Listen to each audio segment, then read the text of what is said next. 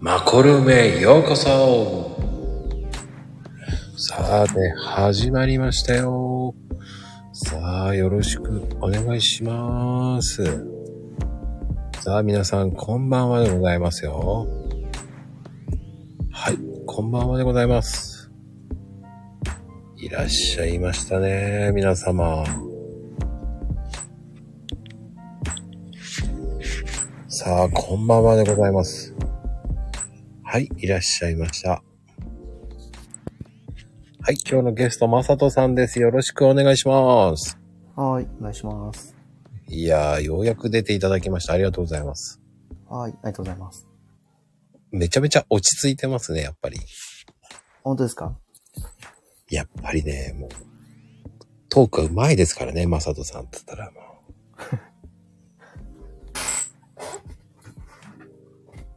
う。ね。も今ですか？う、もうね、本当にまさとさんはもう、すごいです。すごいですかね？すごいですよ、やっぱ。えー、ね、YouTube とかも、うんいろんなのやってるじゃないですか。そうですね。やっぱりこう、注目の的ですよね。本当ですか？いや、う嘘じゃないですよ。あれはね、こう、よく一人でやれるなっていう、僕はね、無理ですね。あ、そうですかね。うん。やっぱり、うーん。緊張とかそういうのしないんですか？一人の時って。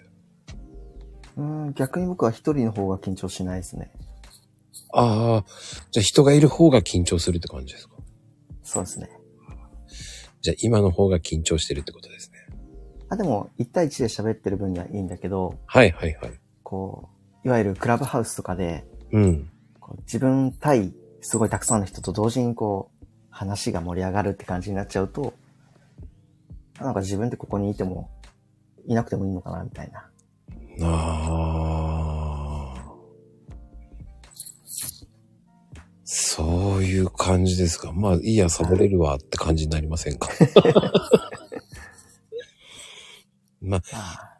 うん。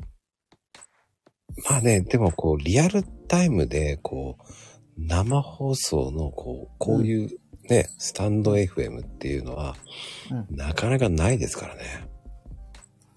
そうですね。うん。あんまりやってないですね。うん。どちらかというと YouTube っていうイメージが強すぎて。うん。まあね、あのーこう、まさとさん的にはこう、ツイッター始めたきっかけってどんな感じだったんですか、最初は？ツイッターを始めたきっかけはですね、うん。まあ、当時からクラウドファンディングのアドバイザーをやっていたので、うん。えー自分のクライアントさんの、えープロジェクトを何とかして拡散したいなっていう気持ちでツイッターを始めたって感じですね。ほうほう。最初からもうそのもう、うんクラファンを目的として、もうずっとそこは変わらずずっとやってたってことですね、やっぱ。そうですね。うんクラウドファンディングのアドバイザー自体がうん。2018年の1月からやってて、うんで、1年半後ぐらいの2019年6月がツイッター始めてるので、うーん、もう3年。そうですね。どうでした ?3 年やってきて、こう、うん。大変だったこととか。いや、別にあんまり大変と思ったことはないんですけど、はいはいはい。なんだろう。うん、もともとブログをずっと書いてた人だったので、はい。うん。だから、こうインターネット上で何かを発信するっていうことに対しては、全く、こう、大変とかっていう気持ちがなくって、はいはいはい。逆に言えばツイッターっていうのは140文字を打てばいいだけだから、うんうん毎日ブログを、ね、2000、3000文字書いてた人からしたら、逆にとても簡単だって思っちゃったんですよね。はあはあ。うん。だからね、僕的には140文字に収まりきらないんで、いつもね、苦戦してますけどね。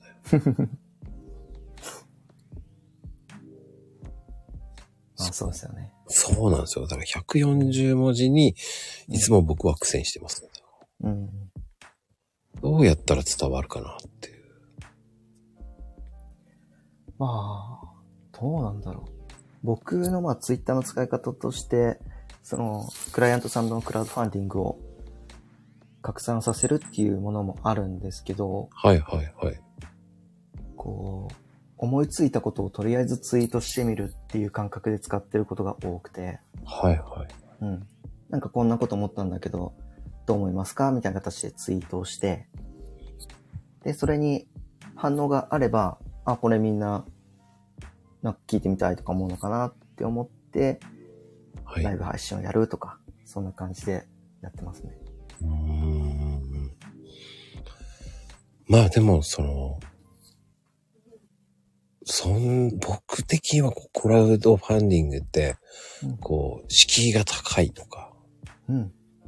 ね、どういう流れでやるの？うんとか知らない人は結構多いと思うんですよ。うんうん。メジャーなんだけど、でも自分でやるとなると、結構知らない方多いと思うんです。うん。ちょっとした流れって教えられることできます？ちょっとした流れ。まあこういう感じで流れてやりますよっていう、こうーんと、そうだな。まあ、有名なところだと、キャンプファイヤーとか、はい幕開けとか、レディー4とかってあると思うんですけど、う。はい。まずは、そのサイトを開く。っていうことじゃないですかね。うん、サイトを開くですよね。サイトを開いて、うん。えっ、と、だいたいプロジェクトを始めてみるとか、相談してみるっていうボタンがあるので、うん、うん。そこを押して、まあ、相談をしてみるっていうところをやるのが初めじゃないですかね、大体。はいはいはい。そこで、こう、どういうふうにクラウドファンディングをやるかと。うんそこで、どういうふうに募集するかとか。うんってことですよね。そうですね。まあでも実際、そういったプラットフォームに相談したからといって、うんこうやってくださいみたいなことは言ってもらえるわけではないので、ええそうなんですね。うん。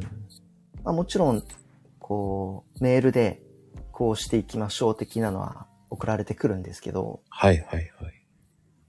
僕みたいにもう分かってる人は、あ、そうだよねってなるけど、はい。本当に初めてやる人からしたら、うん。うん、多分理解できないことが多いから、うんうんうん。まあ、だから僕みたいな人がいるっていう感覚です。なんですけどね。うんうん。だからうん、そこの指南役がマサトさんの役目って感じですか？そうですね。それをこう、ステップよく、こういう感じでっていうのを細かく説明してくれるのがマサトさんの役目みたいな。はい。うん。まあ、そもそもその、クラウドファンディングって何？っていう方も言ってるんですけど、うん。まあ、簡単に説明すると、本当に簡単に説明するのであればう、ん。うん、予約販売サイトですね。うん、うん、うん。うん。なんだろう。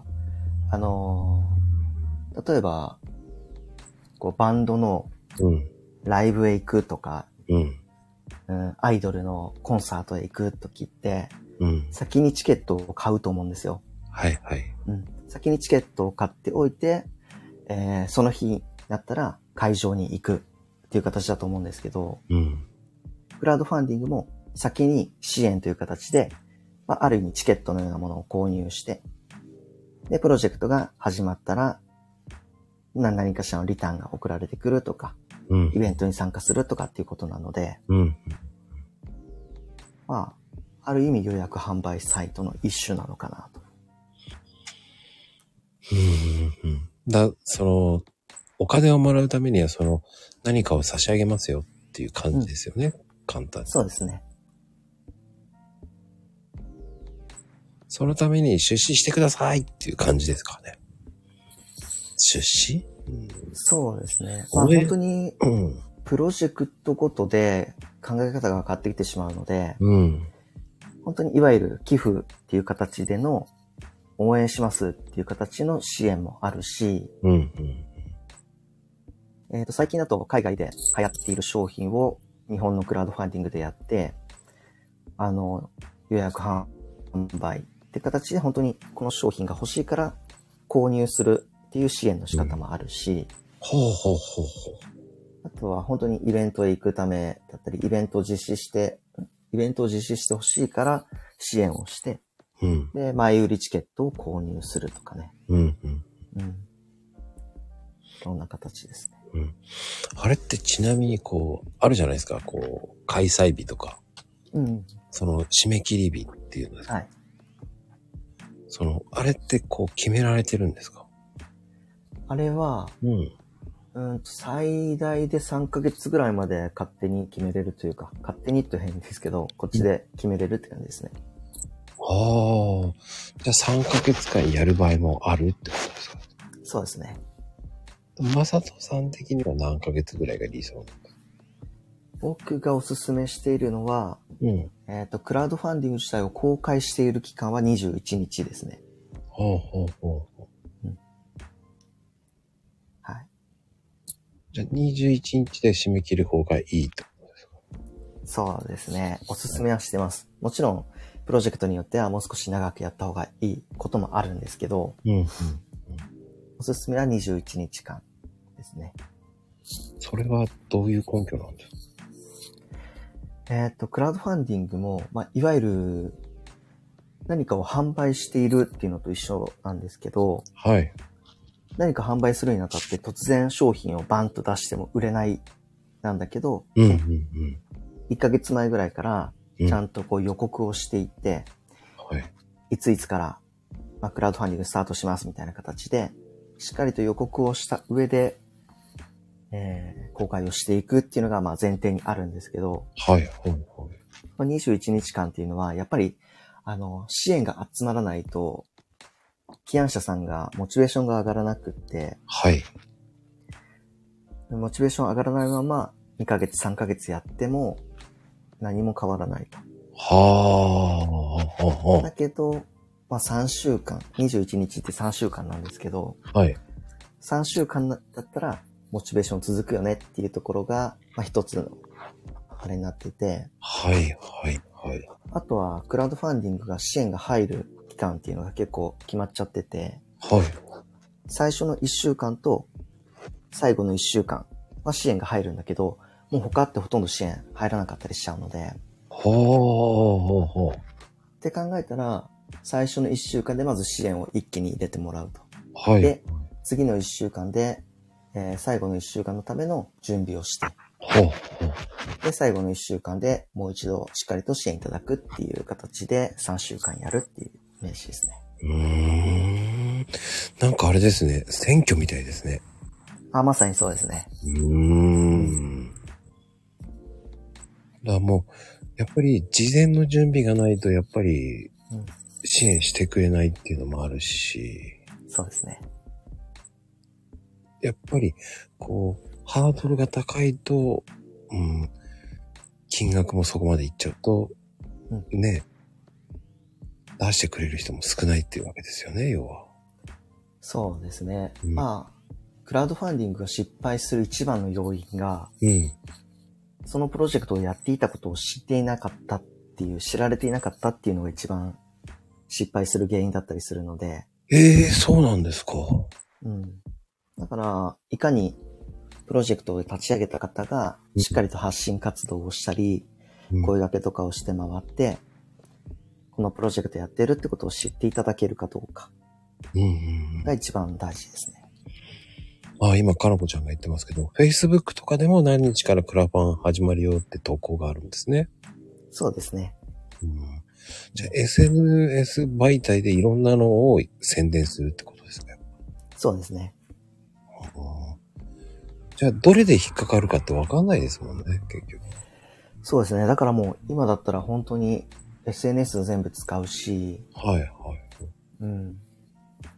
やっぱりライブ配信をやることによって、うんあ。の、ちゃんと声でお伝えした方が思いが伝わって支援が集まるっていうのもあるので、ほうほうほう。それで必ず、えーライブ配信をやってもらうように僕の場合はや言ってますね。ほう。それはこう、長くてもいいし、短くてもいいってことですか？やることに意義があるみたいな感じですか？うーん。まあでも両方になっちゃうんですけど、やることに意義があるし、うん、うん、うん。まあ、回数をたくさんやった方がもちろん知っていただける可能性というか確率が上がるし。でもまあ1回のライブ配信をそんなに2時間3時間やってるよりかは、うん。もう15分30分くらいのを毎日やってた方がいいですね。うーん。それがこう、ね、仮にスタイフ、えーうんインスタライブ、えーうん TikTok、うん。ね、Facebook、うんっていう風にやれば、また変わるってことですよね。そうですね。うん。あ、でも、スタイ、そうそう、あの、スタイフでもね、クラファンしてる方もいますよね。うん。それがこう、次に繋がるかっていうとなると、また難しいですけどね。次につながる？うん、スタイフの場合っていうのはまだ。うん。そうですね。スタイフ、まあ僕が普段スタイフやってないからなんですけど、うん、うん、うん。うんなんか、スタイフの中で、ある程度、猫のまこさんみたいに、もう毎日のようにやっていて、はい。このスタイフの中で盛り上がっているメンバーが、まあ、ど、どこまで繋がっていけるかっていう部分を把握しないといけないですけど、うん、うん、うん、ううん。もう事前準備からもうコツコツコツコツっていう感じですもんね、そしたらね。そうですね。ほうほうほうまあ、どれがいいっていうのはわからないですもんね。本当に。うん。でも僕的には効果ありそうだなと思うのはインスタライブなのかなとか。うん。そうですね。インスタライブもいいですけど、はい。やっぱりインスタとかフェイスブックとかっていうのは、うん。こうアルゴリズム的に言うと、なんていうのかな、チャンネル登録されている人というか、フォロワーさんとかにしか伝わっていかないと思うので、基本的には。うん。うん。うん。もうすでにフォロワーさんがたくさんいるとかっていう状態であれば、インスタライブはかなり強いと思います。うん、うん、うん。うん。ただあの、Facebook の場合ね、こう、うんフォロワーさんが繋がってないとやっぱり難しいっていうのもありますよね。うん。で逆に言うと可能性ありそうだなと思うのは、インスタの方が、まあでもインスタの方もフォロワーさんが少ないとまたどうなんですか？そうですね。フォロワーが少なかったら、まあ見てももらえないってことは繋がらないっていうことなので、うん、うん、うん、うん。多分まあ、ど、どこの SNS がいいかというよりかは、うん。うん。えープロジェクト立ち上げた方がどこで普段発信しているのかっていうところだと思うんですけどね。うん、うん、うん。そこの強みの媒体でやるのがいいっていうことですね。そうですね。うん。だインスタライブだって5人のフォロワーさんしかいないってインスタライブやっても意味がないですもんね。だって。そうですね。うん。じゃあ来てくれんのかってわかんないですからね、本当に。うん。ね、田舎で演説するのと変わらないですもんね、そんなの。そうですね。うん。だからこうね、インスタライブかって言ってこう言ってる方何人かいます。フォロワーさんがまずいるかどうかでまた違いますから。うん。うん。僕はインスタライブは、ほぼやったことないですからね。え、そうなんですね。うんってことは YouTube の方ですか、やっぱり。えっと、僕がなぜ YouTube で発信をしているかっていうところにつながってくるんですけど、はい。YouTube って、はい。まあ、ほぼほぼ誰でも見れるじゃないですか、今。はい。はい。はい。うん。だけど、インスタライブだと、インスタやってなかったら見ないし、うん、うん、うん。Facebook ライブだったらそっちの Facebook やってなかったら見ないし、うん、うん、まあ他の TikTok とかも全部そうなんですけど、うん。うん。でも YouTube って、あの、参加 URL というか、URL を知っていれば、まあ誰でも見ることができる媒体になっていると思っていて、はい、はい、はい。で僕の場合はメインでツイッターで発信しているので、うん。ツイッターで、えー今夜はここでライブ配信やりますって言って YouTube の URL を送って、うん。ツイッターから YouTube を見てもらうっていうのが僕としては一番人が集まりやすいと思っているから、その形でやっているって感じです。うーんうんやっぱりこう、いろんなとこに広げるっていうのがすごいいいですよね、そしたら。うん。そうですね。うん、だから、ハンドメイド作家さんとかもよくやってますよね、YouTube ライブ。そうですね。うん。ただ、こう、僕的にはこう、YouTube ライブってハードル高いんですよね。うん。どんな、どこが高く感じてますか？やっぱり、なんでしょうね、登録者数を増やさなきゃいけないっていう、どうやったら増えるんだろうっていう考えなんですよね、いつも。あ、でも僕も、だって YouTube 今260人ぐらいしかチャンネル登録ないので、はいはい。うん。あの、僕はもう、なんだろう。うーん、僕が Twitter で流した URL から参加してくれる人が見に来てくれればいい。でも、こう、なんだろう。考えちゃってるので、うんうんうんうんあまりチャンネル登録者数とかは気にしてないというか、まあもちろんチャンネル登録してもらいたいけど、うん。うんうん。うん、うん。っていう感じです。うーんじゃあ、まあでも、まあ、まあね、いなくてもやれるってことですね。要は貼り付けすればそこに行くっていう形ですもんね。そうですね。うん。ってなるとやっぱり、スタイフも変わらないかなって思ったんですね、一瞬ね。うん。だそれはスタイフが強ければ、それを貼ればいいってわけですからね。そうですね。うん。うん、かといって僕、スタイフそんなに強くねえしなーと思ってるんですけどね。本当ですか？でも、ね、ほぼ毎日配信されてると思うんですけど、はいはいはい。多分こういうのは、特に SNS は継続力だと思うので、うん。うん。ま今もね、これだけコメントたくさん来るってことは、はい。なんだろう、相当もう力がついてきてると思いますけどね。今日はでもね、すっごいゆっくりですよ。いつも以上にゆっくりですよ。あ、本当ですか？うん、ひどいと、こう、み、お、追えないですね。うん。いや、継続力ってやっぱりこう、SNS は継続力が本当大事だなって思いますよね。うんだかそうですね。ら。うん。みんな継続って言ってますけどね。うん。まあ、その、なんでしょうね。そこにみんながこう、自分はこれが強いと思ったのを伸ばせばいいと思うんですよね。うん。そこにあるのがクラウドファンディングでもあって。うんそれを、その、どういうふうにクラウドファンディング化するかっていうのを、こうね、一冊の本を出したいから、ね、マサトさんに頼んでうん、やるのもありですからね。そうですね。うん。その、なんでしょう、その手順を細かく教えてくれるのがマサトさんの役目ですからね。うん。うん。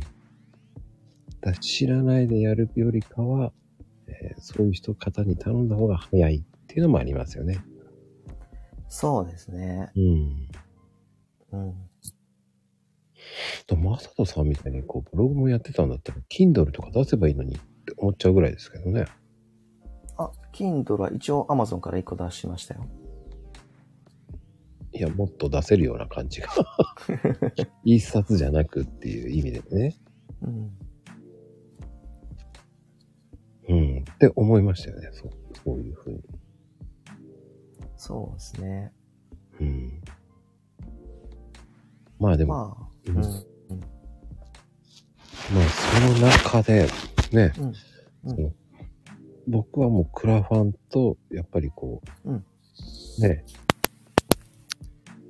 保護系のね、団体もやってるわけじゃないですか、サポート。ん？サポート？そうです。保護犬、保護。ああうん、犬猫のやつ。うん。犬猫の。うん。それもまた素晴らしいことやってるなと。そうですね。これもまあ、クラウドファンディングの一環なんですけど、うん。うんうん。企業さんと一緒にやってて、まあ、なんだろう、クラウドファンディングやっていると、そういった犬猫保護とかやっている団体さんとすごくつながることが多くって、うん。うん。で、まあその流れから、うん、やってるって感じですね。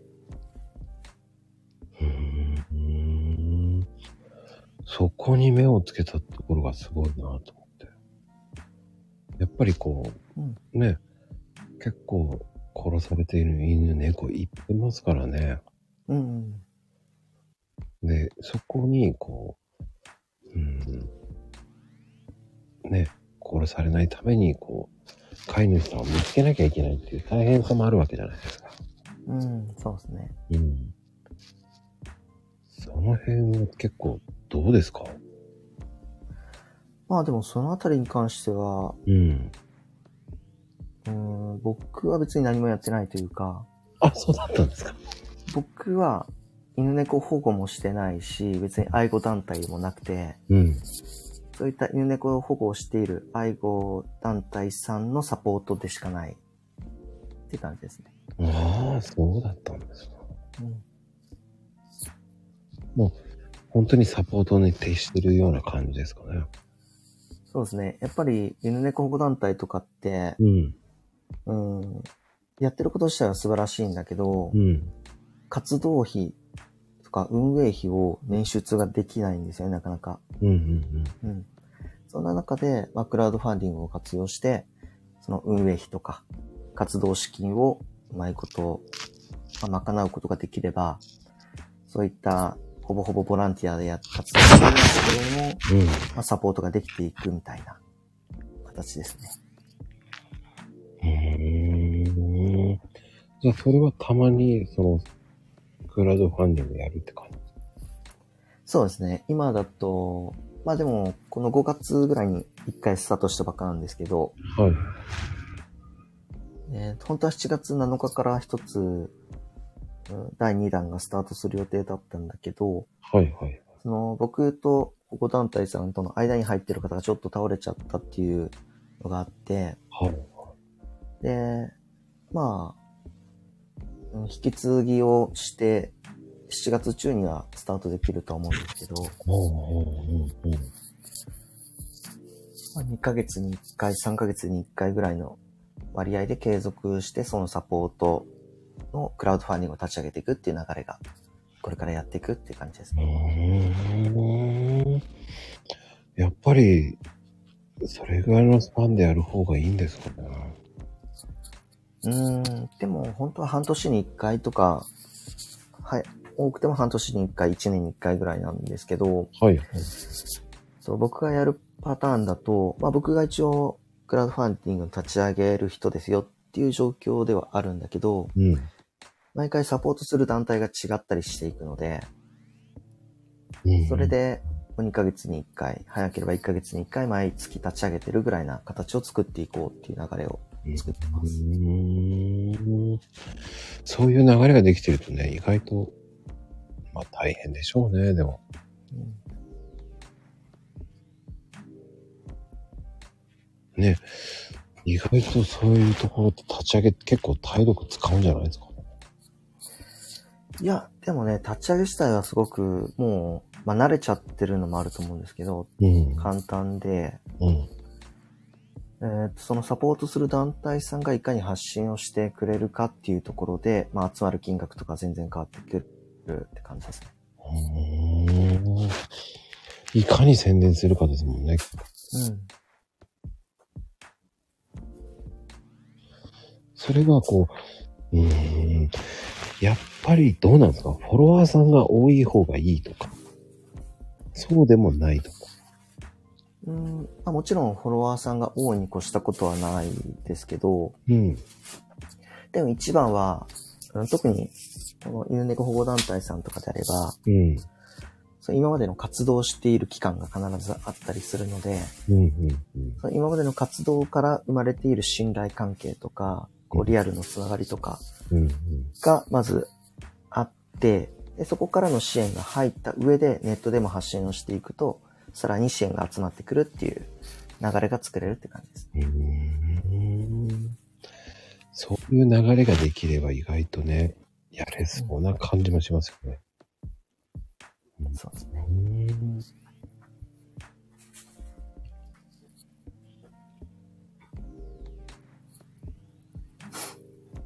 んまあでも結構ね、気になってる方、ね、あ今、まゆみちゃんが今ね、犬猫支援は気になってるっていう方もいますもんね、やっぱり。うん。そこでね、こう、あ、支援したいなって思って、こう支援するわけですもんね。そうですね。うん。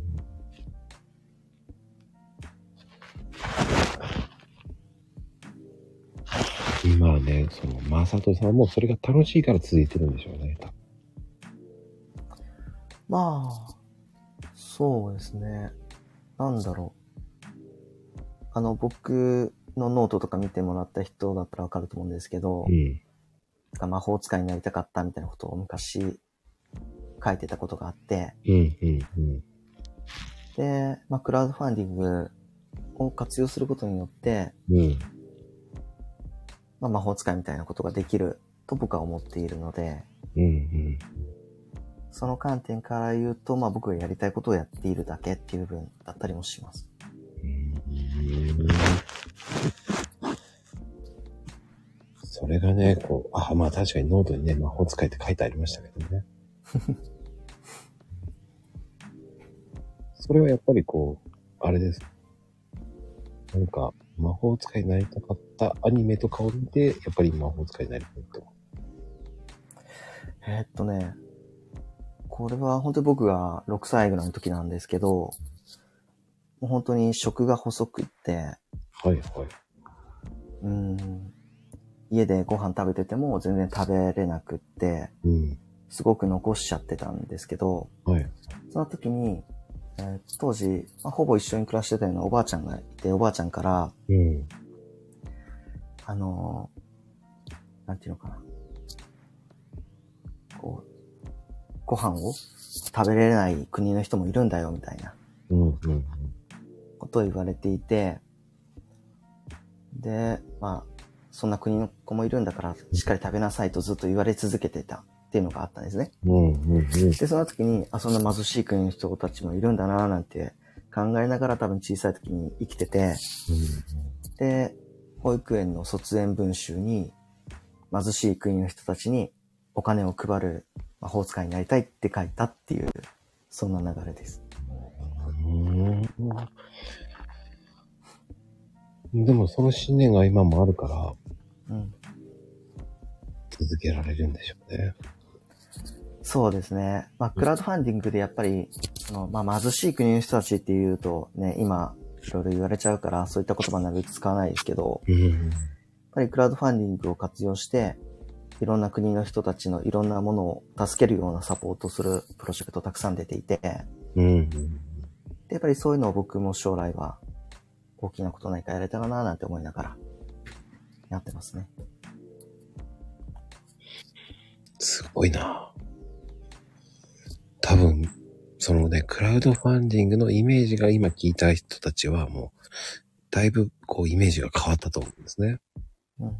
だから聞きたいけど聞けないって方たち結構いるので、うん。うん。ねこう、マーサノさんのすもう夢ってすごいなっていう。なかなかね、そういう魔法になりたい。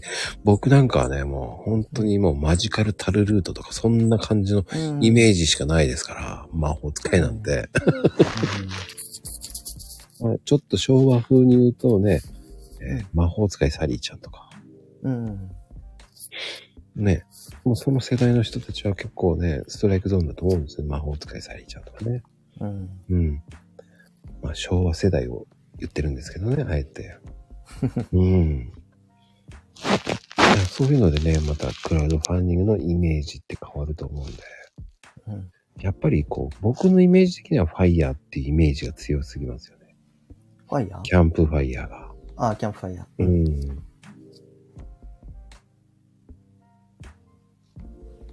だキャンプファイヤーの方がこう、集まりやすいのかなっていうのも、僕の素人考えですけどね。えーっとですね、これもプロジェクトごとでまたプラットフォーム選びがあって、うんうん例えばさっきの、えーっと海外で売れている商品をに日本に持ってきてクラウドファンディングやるのであれば、うん。うん。幕開けでやるのが絶対にいいですね。爆上げ。うん。はいはい。で、えーっと、さっき僕が言ってたような、こう、本当に支援というか寄付というか、そういった形のプロジェクトの場合は、レディー4っていうところ。ここはもう社会貢献系のプロジェクトやるんだったらもうレディー4一択ぐらいな感じ。はあはうん。で、あとまあそれ以外だったらまあキャンプファイヤーかなみたいな。あ。うー。ん。レディー4は聞いたことなかったですね。あ、本当ですか？うん。一応日本だと一番最初にできたクラウドファンディングのプラットフォームですね。おー。レディーゴーならわかるんですけど、ほう。は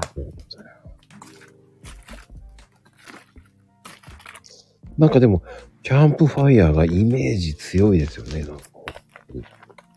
で、まあ一番有名だとは思います。うん。CM も多分一番最初にやってたし。うん、うん、うん。そうですね。やっぱり、あ、ね、あの、クラウドファンディングのプラットフォームっていくつもあったんだね、なんて言ってますもんね。そうですね。うん日本だけでも100以上あるって言われてます。そんなにあるんですか？うん。もう小さいやつも含めてだとは思うんですけど、はい、はい。どうなんですか？ちっちゃいのは集まるんですか？うーん。もうちっちゃいところでやる場合は、うん。もうそのプロジェクトを立ち上げ立ち上げた人の、こう今までの活動から生まれた信頼関係で人がたくさんいる、もしくはフォロワーがたくさんいるみたいな、うん。そこになってしまうので、まあ、プラットフォームが大きければ集まるわけでもないっていうのも実際はあったりします。うーん。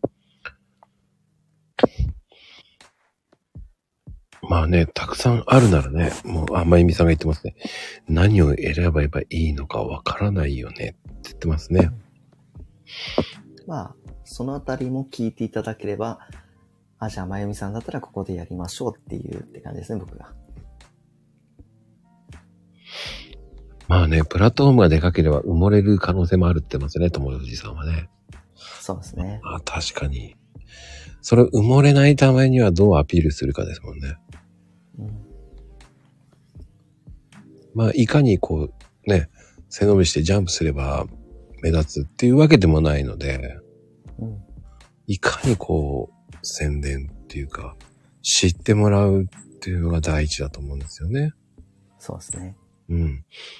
そのドブ板大作戦っていうのを知ってるのはマサトさんですか？ら。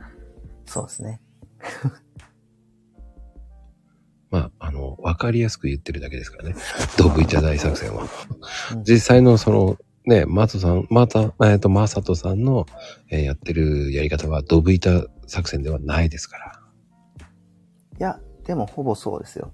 あのクラウドファンディングといえば、キングコングの西野さんって大体浮かぶ人いると思うんですけど、やっぱり今でこそ、とやったら勝手に支援集まっちゃうような人にはなってるけど、最初、西野さんが始めた時っていうのはもう完全にドブ板営業っていうのをやって、支援を集めていったっていう、そういったものがあるので、まあ、あのね、誰もが知ってるようなキングコングの西野さんですらそういったドブ板営業をやらなければ集まらなかったのに、一般人の僕たちが、うん。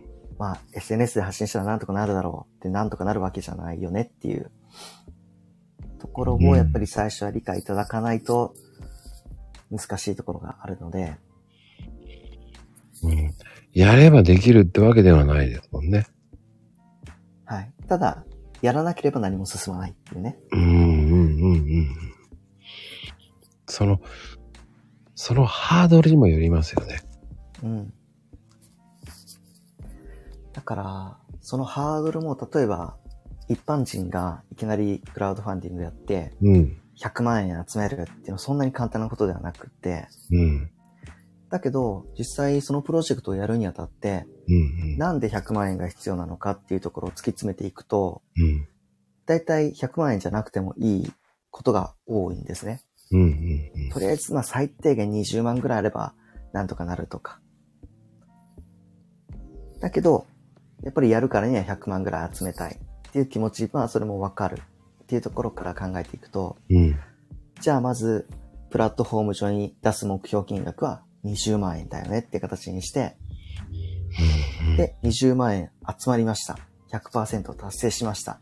100%達成したことによって、そのプロジェクト盛り上がってるねってみんなが興味を持っていって、そこからまた支援が集まっていって、気づいたら100万円達成していたっていう流れを作るっていう。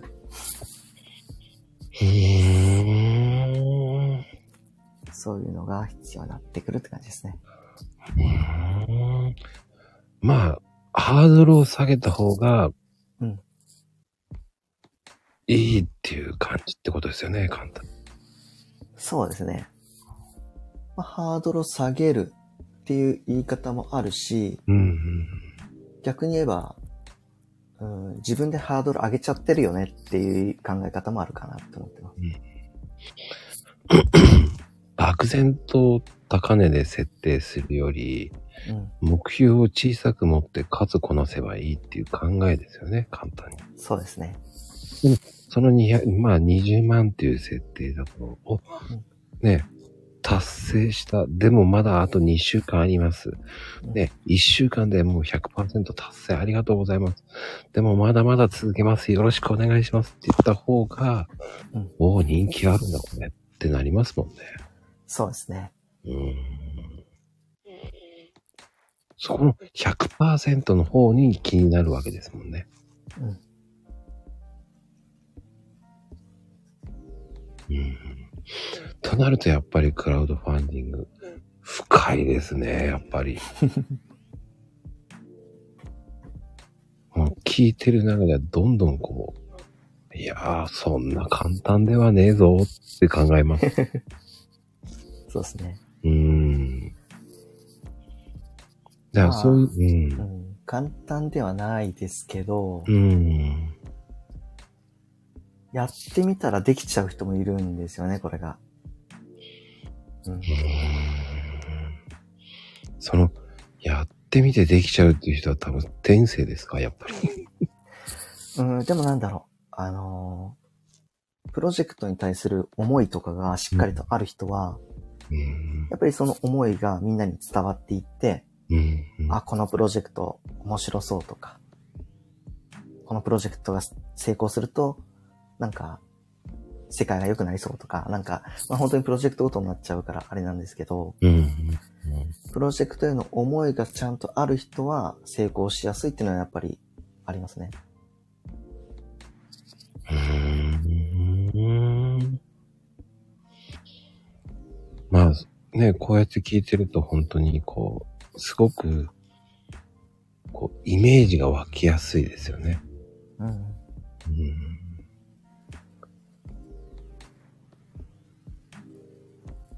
そこがね、やっぱり熱意が伝わる。だから、クラウドファンディングは熱そうに見える。だからそのツイート内容も見てると、こう、ああ、そういうことかっていうふうに見るようになりますよね。うんただただこうタイムラインに載ってるのを見るっていうのと、あ、この人クラウドファンディングやってんだって見るようになりますからね。そうですね。うん。その、やっぱり皆さんこう、漠然とは知ってるけど、何をやってんのかなっていう方も多いですからね。うん。うん。まあ、あれでしょ？支援もらっちゃう系でしょ？っていう考えしかいないですからね、皆さん。うん。らそこがね、ただ支援するだけじゃないし、でそこにメジャーしたのはあの、キングコング西野さんだと思いますけど、うん。でもあの人が貯めたってすごいですよね、集めた金額って。そうですね。うーん。で、絵本出しちゃいましたからね。うん。まあ、でもキングコング西野さんはね、やっぱり、もともとが芸人として、ね、二十歳ぐらいから頑張ってきて、20年間ね、積み上がった、こう、信頼とかがあってのあれだから、それを考えたら、ね、今突然、クラウドファンディングやろうと思ってやって、同じような金額が集まるのかって言ったら、そんなわけにもいかないよねっていうとうころはん。ありますよね。うん。だ勘違いしてほしくないのは、えー、マサトさんに言ったからっつって、ね、100%ね、1000万ぐらい取れるっていうわけではないですからね。そうですね。うん。その目標は低く、志は高くっていう感じの方がね。うん。うん。だから、イメージとしては、うん。クラウドファンディングは1回しかできないものではないので、うん。うん。クラウドファンディングをこう、だんだん積み上げていって、最終的な目標である金額のところまで持っていけばいいっていう考え方で、じゃあ、今やるんだったらいくら必要なのかを目標にして、うん。うん。で、ここまで溜まったから、その応援してくれた仲間と共に次のクラウドファンディングに挑戦して、で、そこでまた支援していただいた方と一緒に次のクラウドファンディングに挑戦してってやっていけば。必ず支援額はどんどん増えていくので、そういう感覚でやっていくっていうイメージです。うん。そうするとすごくわかりやすいですね。うん。こう段階を踏んでこう大きくしていくっていうね。うん。ただし、そのリターンがどれぐらいあった方がいいのかとかもありますからね。うん。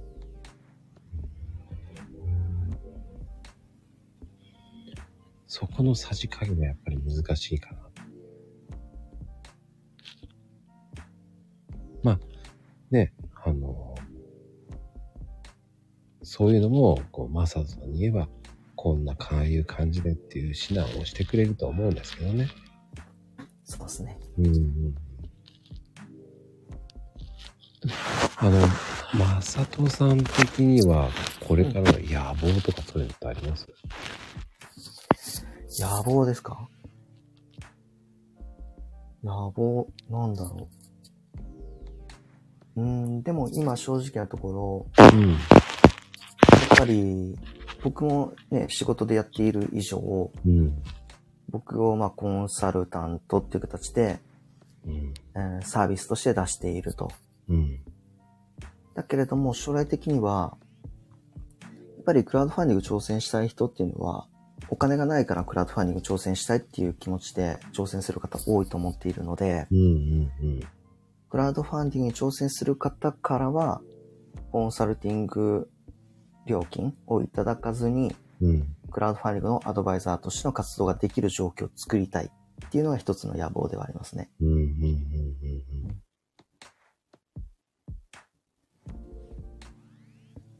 それは大きいですよね。うん。そういう風に持っていけるようになればすごいですよね。そうですね。そうね、クラウドファンディングはこう、ね、ただの支援っていうイメージではないですからね。そうですね。うん。あの、なんだろうな。こういう時しかこうね、聞けることってないですからね。うん。うん。お時野さんはそうなんですね。あの、応援してる人いるんですね、クラウドファンディング。そういう人がいるから、その支援者さんたちも応援したくなるんでしょうね。そうですね。うーん。え、なんでいらなかったの？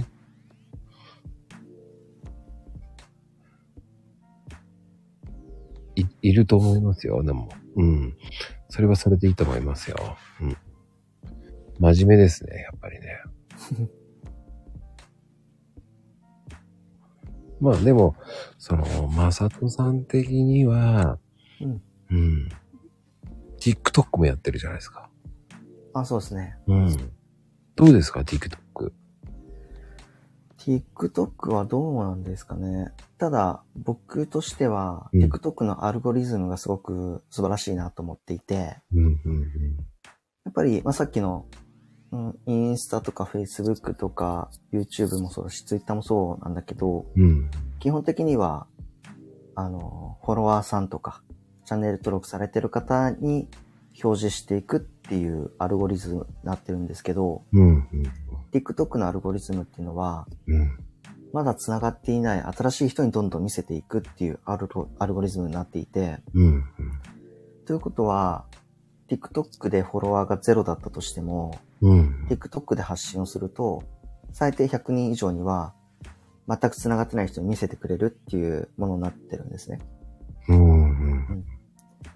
なので、TikTok を活用するっていうのは、本当にこれから誰もが必要になっていくと思ってるので、ほほほ。うん。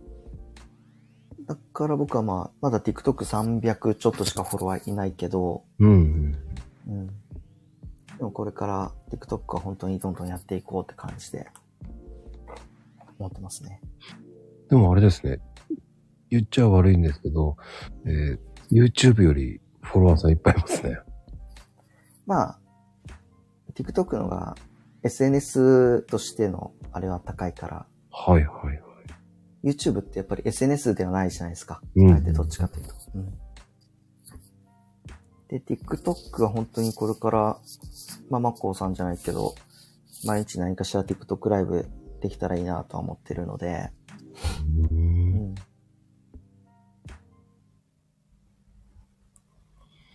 あれって TikTok は。何秒ぐらいが理想なんですか？あれはね、11秒から20秒の間ですね。動画としては。あれってちなみに説明とかいるんですか？いらないんですか？どっちなんですか？ん？説明？うん、なんか入れ、言う言うじゃないですか。なんか、こう、有料な、有用な、なんでしょう。こう、情報を言ったりとか。ああ。うーん。そうだな。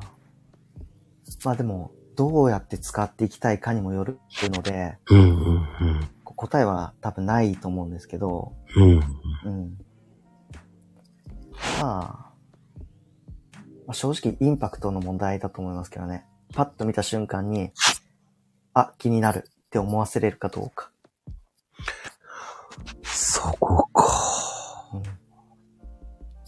うんだから僕、あの、ツイッターって140文字以内の言葉というか文章なんだけど、うん、うん。その140文字以内の文章を、こう、口に出して喋ったら、それって10秒から20秒ぐらいで終わると思ってて、はい、はい、はい。ということは、ツイッターでツイートした内容を動画で喋って撮って、それを TikTok に上げちゃえばいいっていう感覚だったりもします。ほほほほ。それはすごいいいアイディアですね。うん。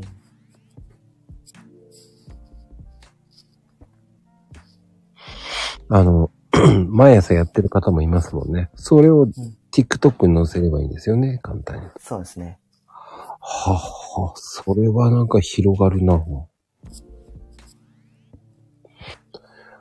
やりたいと思ってるけどやれないジャンルっていうのが TikTok ですね。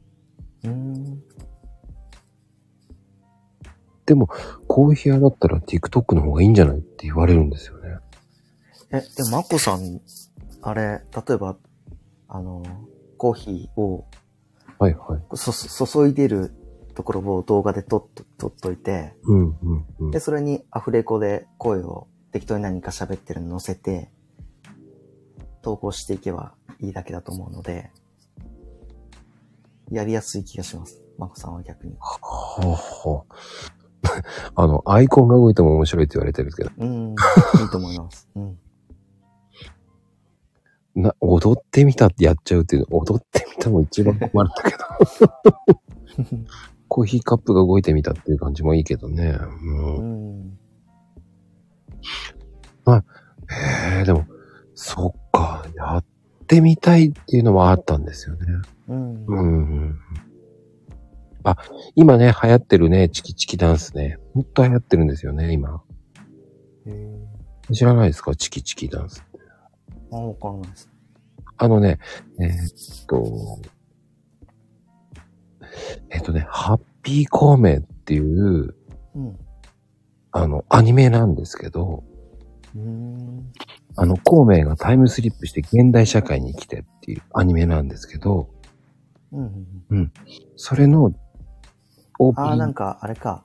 あの、アイドルを育てるみたいな。そうです、そうです、そうです、そうでうす。ん。あれのチキチキダンスっていうのがめっちゃ YouTube とかでも流行ってるんですよ。へえ。うん。あの、それをね、あの皆さんね、知らないんですけど、ここにいる昭和世代の人たちは、うん。今若者ではめっちゃ人気あるアニメなんですよね。うーん。うん。結構これ知らない方多いので、うん。そう、パリピー孔明ね。これ知ってる方はチキチキダンスって有名な、わかるんですけどね。うん。うん。その主題歌なんですよ、もう。そうですよ。若者のチキチキダンスと昭和世代のチキチキダンス違いますから。うーん。うん。あの、平等さんはね、ちょっとね、昭和のことを考えてるんですね。面白いんですけど、この子。いつも昭和世代の人なんで。うんはい。踊れないと思います。うん、ああ、でもこう、TikTok の話聞けると、やっぱりまた違う話ですね、やっぱ。うん。マサトさん言ってイメージ、TikTok すげえやってるってイメージが強くて。あ、本当ですか？うんうん、なんか。今やってんのかどうかわかんないけど、でもやってるよなぁと思って。うん。って思ってたんですけどね。TikTok、TikTok ね。うん。あ、まゆみさん、TikTok 若者ってイメージってあるけど、うん。今 TikTok のユーザーの平均年齢34歳ですよ。意外と高い。うん。それまたやっぱうん。前は、やっぱりね、若者が踊っているっていうイメージだったんですけど、うんうん2022年に入ってやっぱり、あの僕とかみたいなこうビジネスっぽい話をする人が TikTok もどんどん増えてきて、うん。うんうんで、発信する人が出てくれば見る人もやっぱり、こう、年齢が上がっていくっていうのがあって、うん。うんうんで、まあこれが TikTok に限らず SNS を広めるための戦略なんですけど、うん。うんうんまずは若者の中で広めて、で、そこで広まった状態で、そういった上の人が入ってきてビジネスっぽい発信して、うん。で、上の人が入ってくると。で、そうすると、こう、お金を出すユーザーが増えていくので、うんうんうん。あの、広告を出せるようになるんですね。SNS 側が。そこでやっと SNS は稼げるようになるっていうのがあって、で、それで今 TikTok は本当に上の年代がどんどん入ってくる時期に来ているので、ここからまたどんどん TikTok は盛り上がっていくんじゃないかなと思ってますね。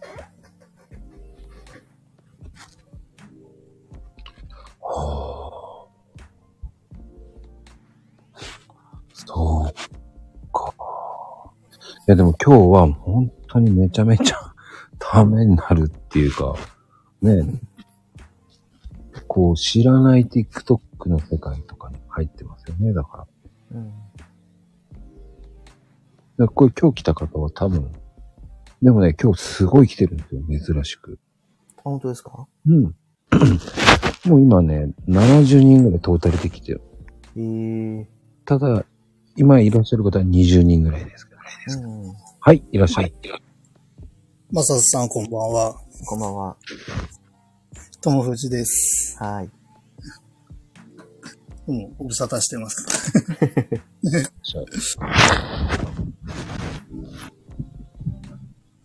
え、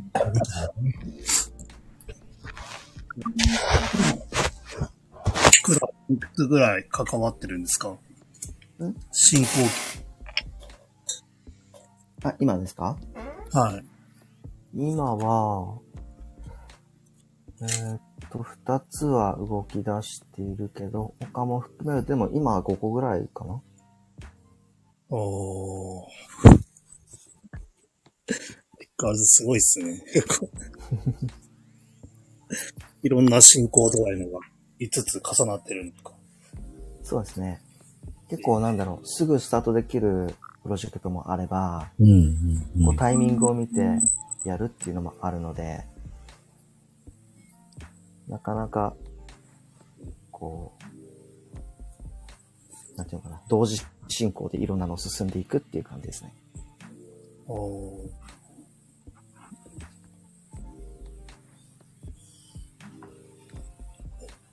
今、どんな系のやつが動いてるんですかね？今は、えーっと、手帳、手帳のやつと、とカップラーメンのやつと、カップラーメン？あと、えーっと、それこそ犬猫保護系のやつが一つ動いてて、あと、アパレル関係のやつかな。はすごいバラエティに富んでます。あと、それこそ、ちょっと先だけど、あの、西野さんのプペルのやつの関係のも一つ手伝いますね、この後。ええ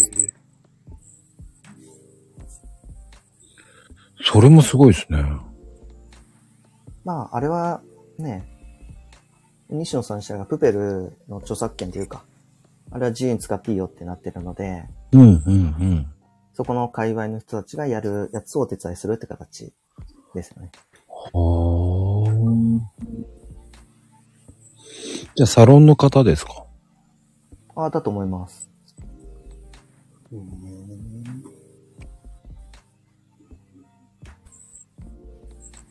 うですよね。あれも未だに動き続けてるっていうのすごいですよね。うん。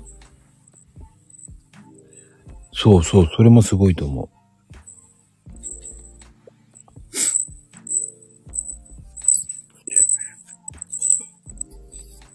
なかなかね、そういうふうに、できるっていうのは、すごいなと思うよ。本当思いますね。で、あの、友藤さんもやるんですよね、シャンプー出すのに。そう、そうですね。ハゲ、ハゲ撲滅シャンプーでも。え、来年の9月ぐらいまでにやるっていう感じですよね。うん。あれでもその前になんか、ヘイトさんあたり CD のクラファンとかやらないんですかね？一応ね、それはね、考えてるんですよ。うん。うん。あ、でも、事務所ついてるからいらないかな。エイベックスですか？エイベックスが。はい。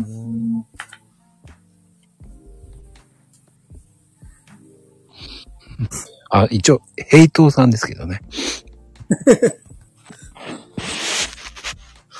ヘイトさんじゃないんですよ。ヘイトさんなんですよね。あの、CD デビューするときは。まあ、その時はね、もう、マサトさんに頼むかもしれない。まず、ヘイベックスを会社立ち上げるのに、まずクラファンしないといけない。うんあ、でもそのシャンプー欲しいとか言ってる。でも、それって可能なんですか友藤さん？シャンプーは。いやー、正直、あのーこれやってれば OK みたいなのがないんで、うん。うん。うん。今、あれですね、はあの、男の人の薄毛のやつだと、あの、男性ホルモンうん。とか方の影響が大きいっていうのが、今結構主流になってるんで、うん、うん、うん。うんそそっちの方を抑えるとか、だからホルモン治療だったりとか、うん。タブレット飲んだりとか、っていうのが治療で多いんですよね。うーん。でも薄毛の原因ってそれだけじゃないんで、うん。うん。だから、その決定的な、これをやっとけば OK みたいのが、ないのが難しいところなんですよね。うーん。まあでも女性でも薄毛の人悩む方はいっぱいいますからね、今ね、ホルモンバランスが。うん。うん。そうですね。また女性だと、ね、理由変わってきちゃうし、うんうんうん。だからその、なかなか難しいですよね。撲滅シャンプーって売れるかもしれないですよ、でも。うん。そ名前作る、なんかあれですよ。あの、ハゲの特効薬みたいなのを、本当に、これ飲んどけば OK みたいなの作れれば、本当ノーベル賞ものだみたいなこと言われてますからね。あ、そっか。うん、それぐらいちょっとむ、難しいというか。うん。いろんな要因が絡み合うんで。うんうんうんうん。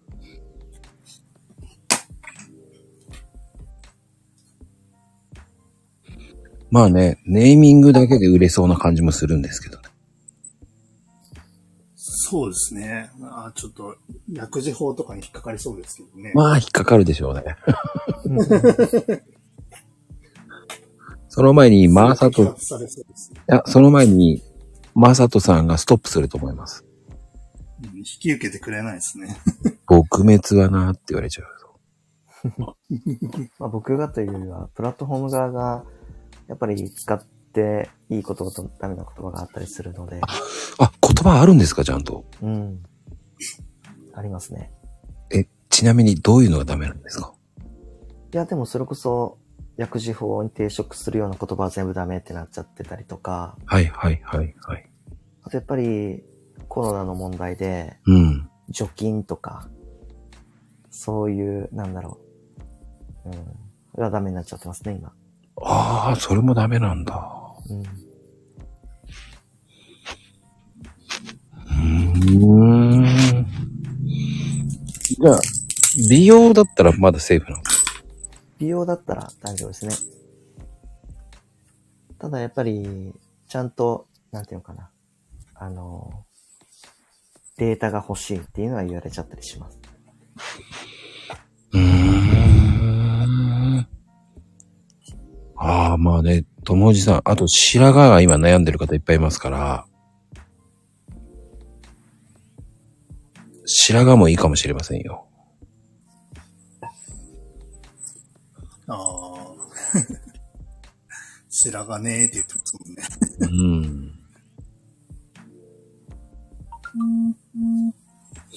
確かに、あの、僕もセサミンは白髪にいいとか言って聞いたけど、ちっとも良くなくなる。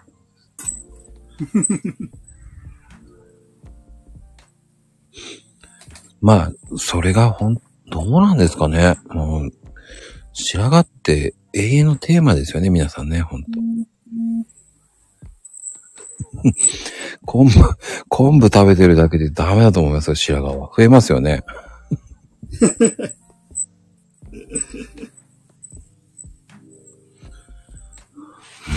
うん、まあね、いう。でもね、こういう興味がある方って結構ね、いると思うので、参考に、友藤さんやってみてくださ いや、そうですね。まあ、ね、な、なくなるかどうかは別として、やっぱりね、その、予防効果はありますよみたいな、ね、食べあ、食べ物とか食べ合わせとかはやっぱりあったりするんで、い。うんうんうん。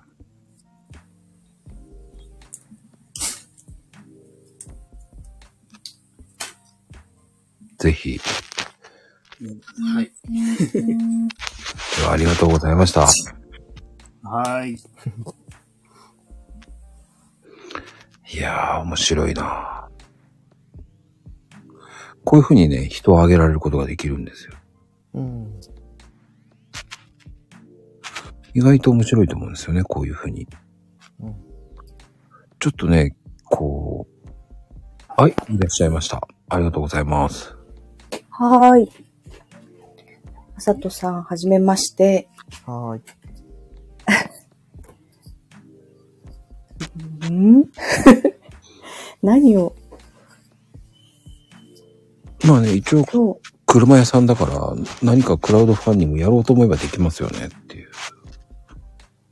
ああ、車屋さんでやるとしたら？そうそうそうそう。なんだろう。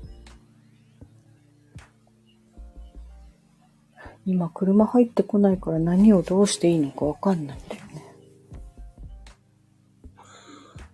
中古車リースとかね。ああ。それって、そっか、クラウドファンディング。で、車を1台準備するってことか。そうそうそうそう。そういうのってありなんですかね、まさか。うーん。ちょっと今イメージが湧いてないからあれですけど。うん。うんね、今、サブスク的な使い方をし始めてるでしょ、車も。うんうん。うん。うん。まあ、月額いくらで借りるみたいなのが始まってるから、その車を準備しなきゃいけないんだよね。それをするに。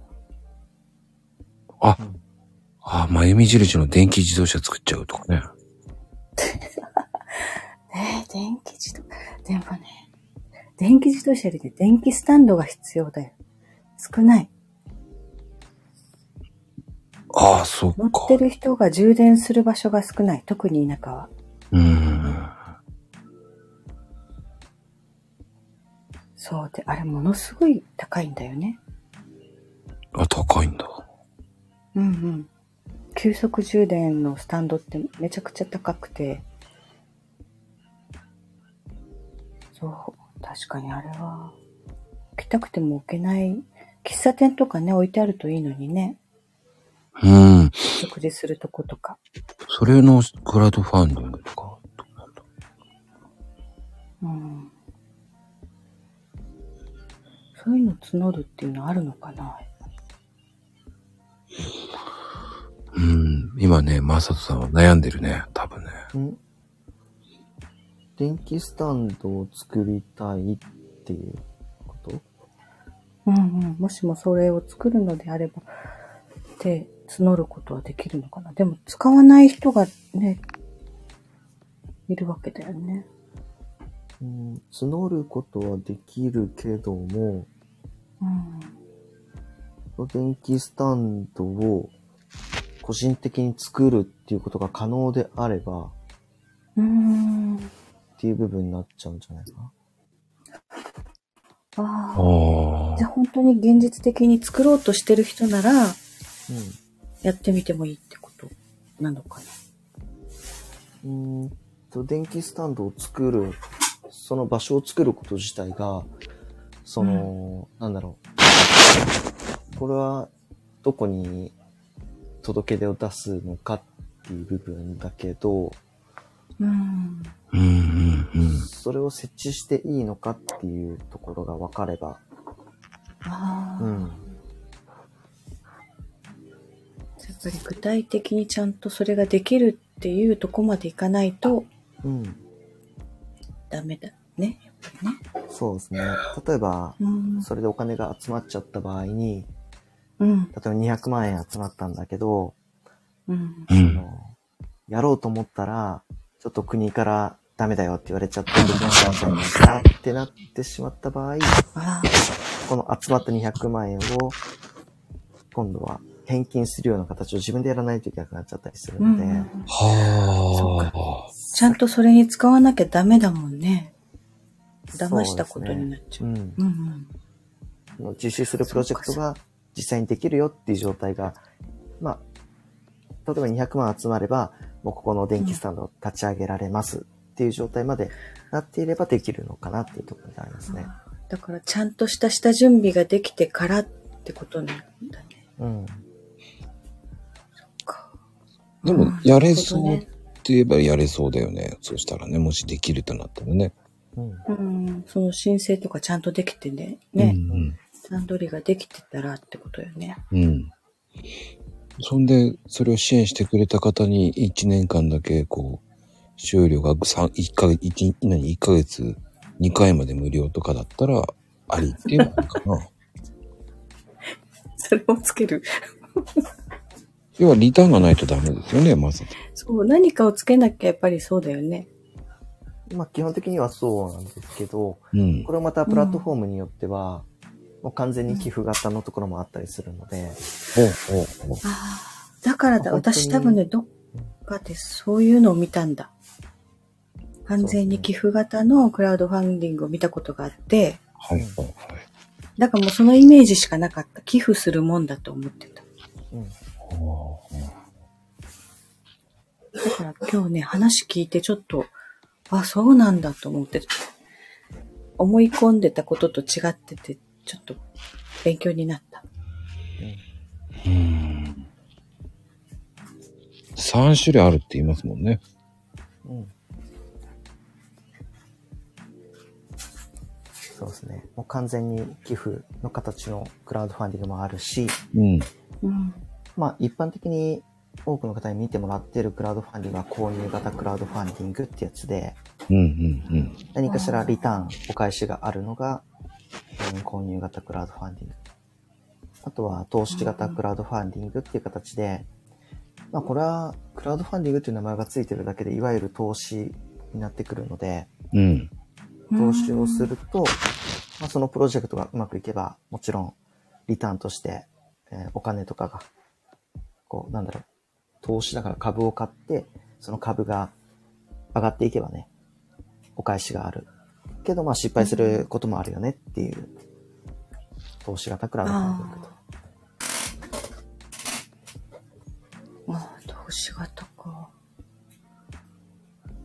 だかそれら投資型も、うん。投資型も申請とかそういうのも必要ですよね、でも。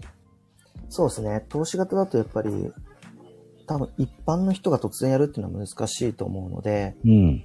うん。まあ、ちょっと僕投資型詳しくないですけど、う。うんんそのプラットフォーム側にこういう流れでこういうことをやるからっていうのをしっかりと出す必要は絶対出てくると思います。投資型ってことはやっぱり株式会社的な感じで立ち上げるのかな？そうですね。ああ。でも今株式会社ってすぐできるでしょ？10万ぐらいで。うん。うん、もう株式じゃないと作れないしね。そう。有限会社作れないから。うん。まあでも変えることは変えるからね、有限は。うん。ああ、でも本当、あ、佐藤ちゃんもだけど、私もね、寄付のみだと思ってたから、うんうん。うん、今日はね、聞けてよかった。これからはほら、そういうの見かけたときに、今まで寄付だと思って全然目も通さなかったっていうのがあるから、うん。うんうん。うん、ちょっと見る目が変わった。それはね、こう知ってもらうっていうのはまた違うよね。うん。きっとね、そういう人いっぱいいると思う。私世代の人とか。そうね。まああね、の、若くない、若くない世代の人はそういう固定観念があるからね。うんうんうん。まあ昭和世代っていうね。そうそうそう。うんだから今日はね、聞けてよかった。まあね、皆さん来週テスト出ますからね。えー投資、購入、寄付っていうね、3種類あります。本当だ。うん。覚えとこう。はい。覚えておいてください。来週テストになりますからね。はい。まゆみちゃんありがとうございました。あ、はい。まさとさんありがとうございました。はーい、ありがとうございます。はい。すごいな。えー平成、いや昭和、平成、令和ね。え違います、違いますね。うんいかがでした？ちょっといろんな方上がってきてもらったんですけど。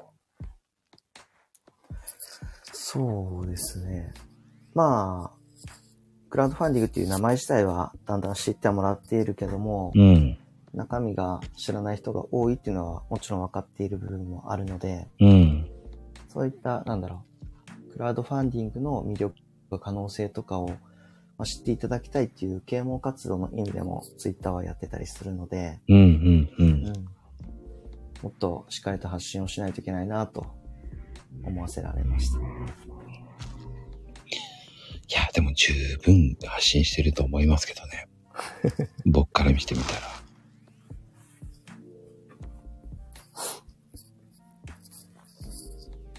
って思いますよ。はい、ありがとうございます。はい。うん。でもね、今日の回はね、本当に勉強になったと思いますし、うん結構ね、皆さん潜って聞いてる方結構多いですね。本当にこう、聞いてる方ってすごく注目して聞いてるんだなっていうのもうんありますね、本当に。うんいろんな方がね、聞きに来てますね、本当に。ええうん。ツイッターで見た方は、はい、この方も来てる、あの方も来てるっていうのは見てます、本当に。うん。うん。だからそうね、知るとまた協力したいなって思いますからね、本当に。うん。うん。まあ、知るとね、また変わりますからね。そうですね。うん。その理解した上で、あ、応援しようっていうふうに思いますからね。うん。はい、いらっしゃい、まーちゃん。こんばんは。あ、こんばんは。あそつさんこんばんは。こんばんは。はじめまして。はじめまして。ね、まーちゃんみたいにね、こう、はい。クラウドファンディングできそうな感じもするけどね。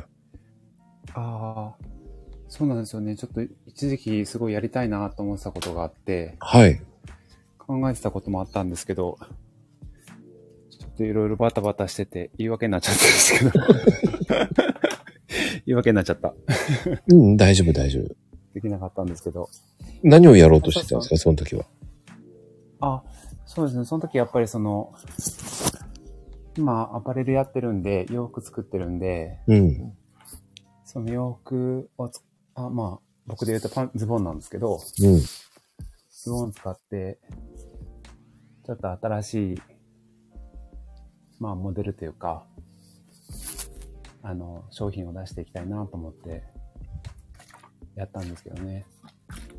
まあ、そのちょうど、うちの会社としては、その、ちょうどマスクがな足りなかった時だったんで、うん、うん、うん。まあ、よくちょっとありがちな話なんですけど、マスクを、あの、クラウドファンディングやらせてもらって、あの、そこで制約いただいたっていうとこ時はああったんであったんですけどね。ほうほうほうほちょうどだから 2, 2年、2年、ちょうど2年前ですね。やっぱりコロナが、あの、ひどくなった時にマスクがなくなって、う。うん。で、マスクをあの出した時がありました。うーん。やっぱりこういうのを知るとまた違うでしょうね。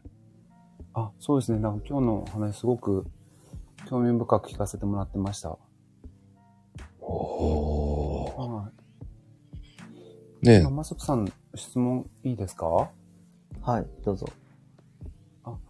今、あの、いろいろ多分クラウドファンディング手掛けられてると思うんですけど、はい。なんかその傾向値のこう違いっていうか変化ってあったりするんですか？以前はこういうものが多かったけど、最近はこういうものに変わってきたとか。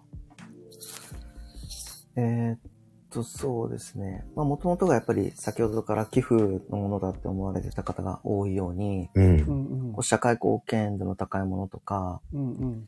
例えば災害が起こった時の募金活動のためのものなんじゃないかっていうのがやっぱり多かったんですけど、うん、うん、最近はやっぱり、あのー、物販ですよね。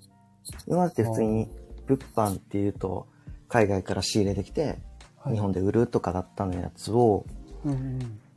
えークラウドファンディング、特に幕開けとか活用して、海外の商品を仕入れてきて、販売するって形をやると、支援いただいただけを発注して送ればい。いいってなっていくと、こうやってもう無在庫転売みたいな形がクラウドファンディングを活用してできちゃうっていう形がもう分かっちゃったのでみんな。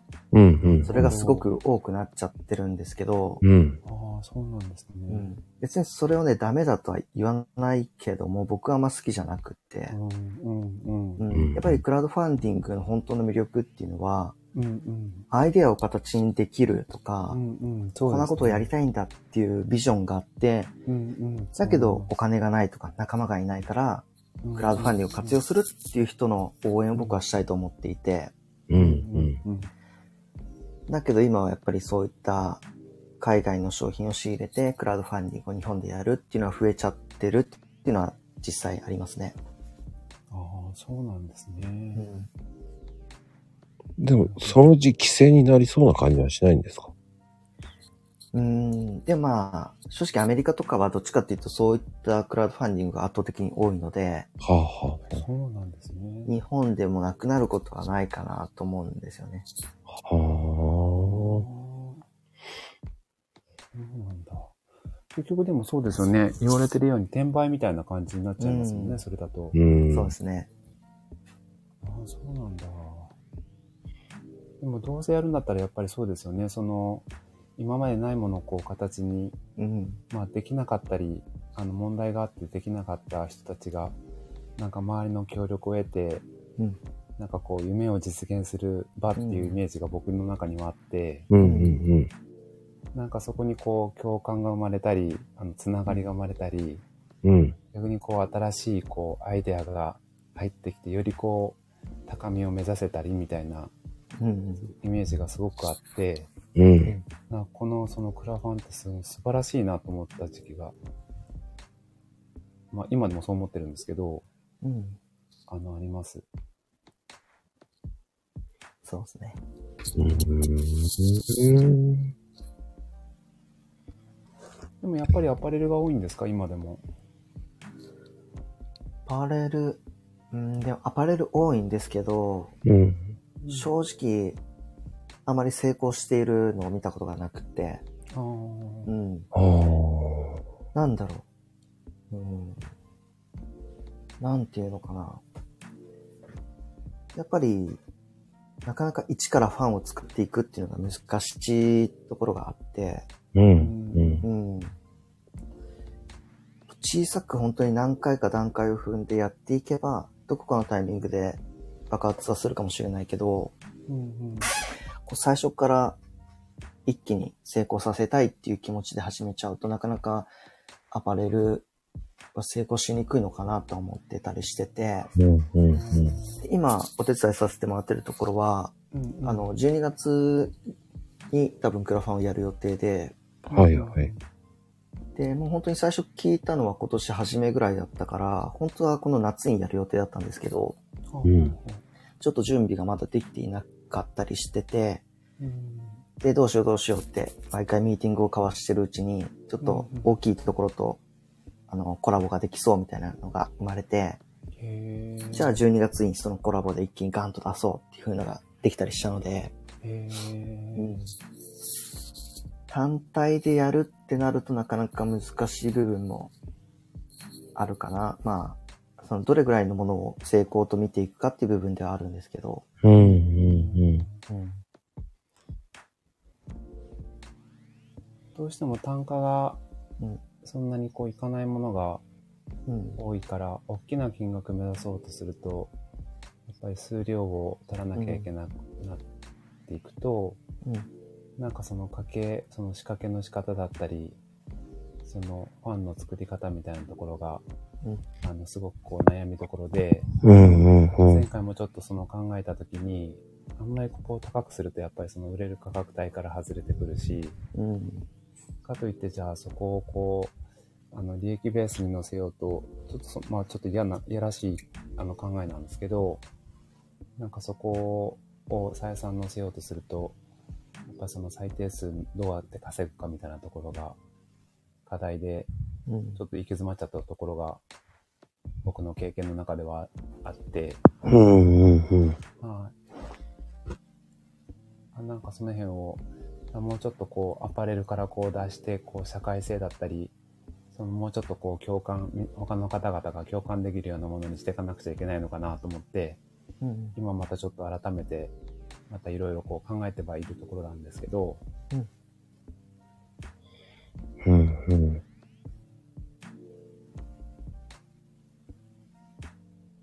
ちょっと難しい、難しい、難しいなと思ってます、アパレル。そうですね。自分で、うん、自分でやりながら、他の、他の方のこういろんな、あの、せ先行事例とかうん。見てたり、まあい今出てるものを見ると、どちらかというとこうアパレルっていうよりは、もっとさっきの、あの、まゆみさんみたいな、あの、も、なんかこう社会性に大大きいも、社会性が大きいものだったり、か具体的にこう、あの目の前の課題がこう解決するようなものが多かったりするんで。うんうんうん。それをどうアパレルと結びつけたらいいのかなって、いつもこう、悩みながらこう寝落ちしてる感じです。どうしたらいいのかなと思いながら寝落ちしちゃってる感じです。そうですね。まあ、はでも、僕がいつもやってるパターンとしては、い。はい。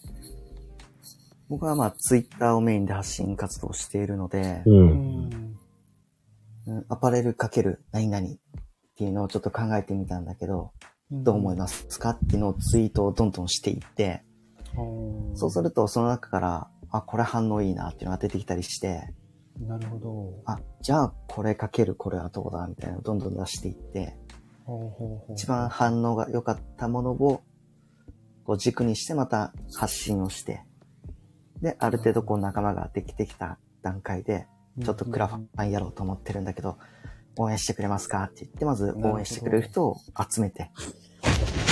でそのみんなとクラファンをやるっていう流れに持っていくと、うん。もうすでに応援してくれる人が、例えば100人くらいいて、はいはいはい。で、一緒にクラファンをやってみたいな。ああ、すごい。ありがとうございます。すごいですね、それ。はい。うん。めっちゃ有料情報じゃないですか、それ 今日だからね、すごい内容濃いんですよ。ねえ、そうですよね。うん。さっきのインスタと、あの、TikTok の話もそうですけど、ああ、なるほど、と思って、いろいろなんかこう、あの、動画撮らな、TikTok やろうと思ったら動画撮らなきゃとか、編集しなきゃとかって、なんかすごいハードルがどんどんどんどん上がっていったところがあったんですけど、うん、うん、あの、さっき教えてもらったようなことでやっていたら、まあ、あの、入りやすいなっていうか、始めやすいなって思って、すごい、そうかって、パチンって、あの、開けた感じでした。うん。ねもうこれは結構有料級ですよね。だか本当ですね、この、佐藤さんのトーク、有料級ですよ、今あ 本当ですか？日。はい。ありがとうございます。はい。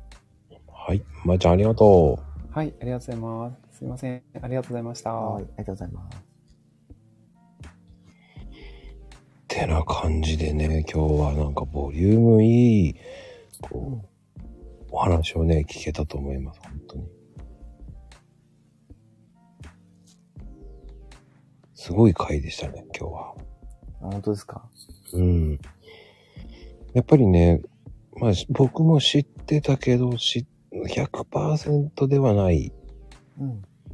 だからこう、まさとさんがこう、うまく話してくれた。っていうので、こう、イメージがまた変わりましたよね。そしてこう、ね、こういうコラボにまさとさんが出ないから。出ないですかね、僕。いや、いや、多分、あんま声かけられないから出てないだけで、声かけてもらったら全然出て、出ますけどね。本当ですか？もうね、めっちゃハードル高いんですよね、僕は。でも、あの、ね、こういった配信とかされてる方いたら、全然声かけていただいたらいくらでも出ますけどね。ねうん。え、もう、僕誘って、ああ、わかった、オッケーって感じでしたからね。うん、ほんとそうですよ。ええーって思いましたけどね。それ、そこ、俺今までそこまで悩んでたの何だったのっていうぐらいでしたよ、でも。うん。なんか、ね、マコさんが毎日こうやって配信してるのを一応知ってたから、うんうんあ、なんか僕嫌われてんのかなって思ってましたもん。うん。違う、言えなかった。あのね、まさとさん呼ぶのね、ハードル高すぎるのよ。そうなんですかね。高なんかい、高い。で、出てもらうためにお金かかるとかって言ってんのかな。あのね、うん。やっぱりね、うん呼びづらい。へえ。なんでだろいやね、でも、多分、みんなそう思いますよ。う。うん。で、僕は正直、こう、うんやっぱり最初の方に呼びたかったけど、呼べなかったですね。へえ。っていうのも結局話術がないから。その、聞けない、こう、マーサトさんを最大限に引き出せない。って思ってましたからね。で、今なら俺出せるかなと思ったんうん。で。で、聞けるなっていうのもあったし、うん。そう。あのね、マーカー、ね、マーカー超えててね、うん。しかもね、2万ですよ。やっぱりね、ハードル高すぎますよ。そうなのかな。でも僕、2万とか、ね、一応、ツイッターではなってるけど、うん。全然普通の人だし、なんか、10万とか超えてきちゃうと、やっぱり、すごいってなるけど、うん。今時1万とか超えてる人、全然いるわけじゃないですか。うん、うだんから、自分としては全然普通なんですけどね。って思うでしょ？それがね、2万、もうあともうちょっとで3万になるじゃないですか。うん。そこの違いなんですよね。壁が違うんですよ、もう。見えない壁がそこにあるんですよ。うん。ほらもう、だって友おじさんだって言ってるもん。やっぱりダブルマーカー超えてる人にね、気軽にね、声はかけられないんですよ。えー、そうなのかな。うーん。そうですよ。うん。だから嫌われてるとかじゃないんですよ、本当に。僕が呼びづれビビってるだけですよ。あ、じゃあ、これが固定ツイートは、そういったコラボお待ちしてますっていう固定ツイートにしておこうかな。それでマサトさんをこうね、引き出す勇気があるかどうかですよ。正直ね、うん。まあ声はかけやすいと思いますよ。うん。うん。でも、ね、予防というね、うん。ハードルはきついですよ、本当に。へええ、ツイッターではね、ほんと気さくに返ってくるからいいんですけど、うん。めっちゃフレンドリーなので、うん。でもね、呼ぶとなるとやっぱり構えますよね。へえそうなんだ。うん、だって結局、ね、マーサトさん呼ぶんだから、最低でもうん。ね、30人ぐらいは来ててほしいとか勝手に思ってますからね、僕は。ああ、そういう風になっちゃうのか。うん。いや、恐縮ですよ。だって、5人しかいなかったらどうしようか思いますからね。いや、全然いいですよ、僕は。そうなりますって。今日は僕は面目はなんとかも保ってたと思ってますからね。うんうんうん。これだけ内容濃いとね、はい。結構皆さんね、聞いてくれると思いますから。うん。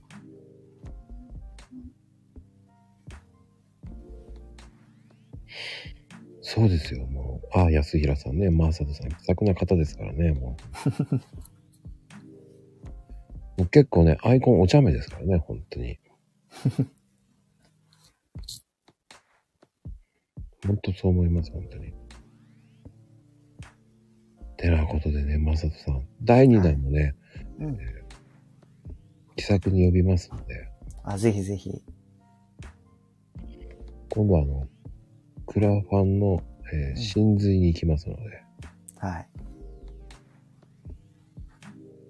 ああえー若い人だなって思ってたって何さん。あ、すいません。マサトさんは、えー若くないんです。深くないですよ、僕は。でマッコさん多分変わんないじゃないですか、ほとんど。うん、変わんないです。ね。ただ、えーマサトさんは、えーうんよく車で、えーうん皆さんと一緒です。スタジオは車です。スタジオ？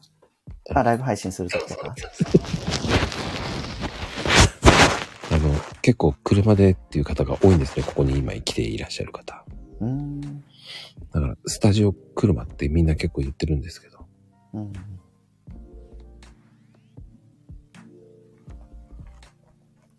てなことでね。はい。あ皆さんありがとうございました、本当に。うん。来ていただき、本当ありがとうございました、本当に。え、車団吉、関係ないと思いますけどね。あ、車なんだね。はい。あ、島、島さんとさん公園なのね。すごい。そういういろんな方います、本当に。うん。あの、それは人それぞれなんでいいと思いますからね。でも、こういう、スタイフってこういう反応があるから面白いと思うんですよね。うん。うん。まあ、また第3、えっ、と、第2弾よろしくお願いいたします。はい。ぜひ、いつでも呼んでください。はい。ありがとうございました。本日のゲスト、まさとさんでした。ありがとうございました。はい。ありがとうございます。それでは皆さん、おやすみカプチーノ。